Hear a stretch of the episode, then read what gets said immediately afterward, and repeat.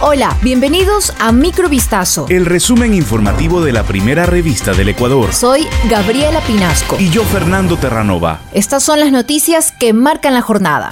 Miles de toneladas de cocaína colombiana salen de Ecuador hacia el mundo en medio del desangre entre bandas locales al servicio de mafias internacionales que les surten armas.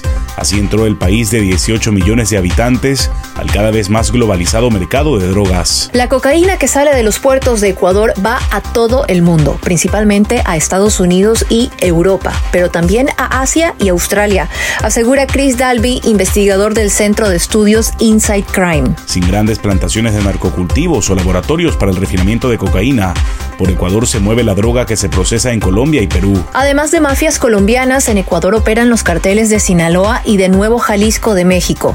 También se ha detectado la actividad de emisarios del clan de los Balcanes conformado por albaneses, rusos, croatas, montenegrinos y serbios. En alianza con los disidentes de las FARC, la guerrilla del ELN o con el clan del Golfo, la mayor banda narco de Colombia, los europeos organizan el transporte de la droga hasta Ecuador, donde está la percepción de que los controles de las autoridades son más flexibles. En suelo ecuatoriano, bandas locales como los Chone Killers, los Choneros, las Águilas, los Latin Kings o los Lobos entran en la cadena.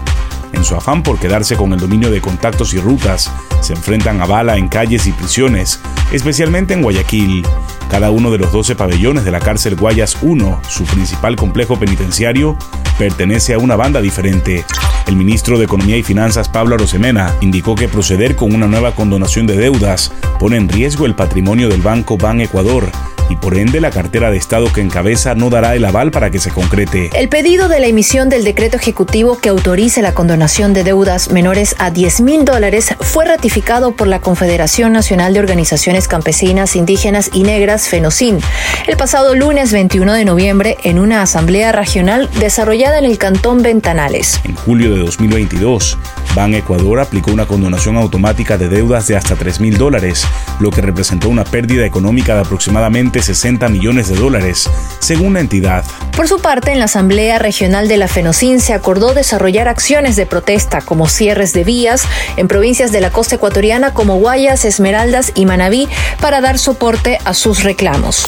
El ex vicepresidente Jorge Glass interpuso un nuevo recurso judicial para intentar salir de la cárcel en Quito, donde cumple sus condenas por varios casos de corrupción. La acción ocurre luego de que un tribunal de la Corte Nacional de Justicia anulara la sentencia de ocho años de prisión en su contra por peculado en el denominado caso Singue. Este viernes 18 de noviembre a las 14 horas fue recibido el recurso para la unificación de sus penas en la Unidad Judicial Especializada de Garantías Penitenciarias, con sede en la capital. La nulidad de la condena en el caso Singue, que también benefició a los exministros Wilson Pastor y Carlos Pareja Yanuseli, permitió a Glass insistir en la unificación de penas para, una vez más, intentar su excarcelación.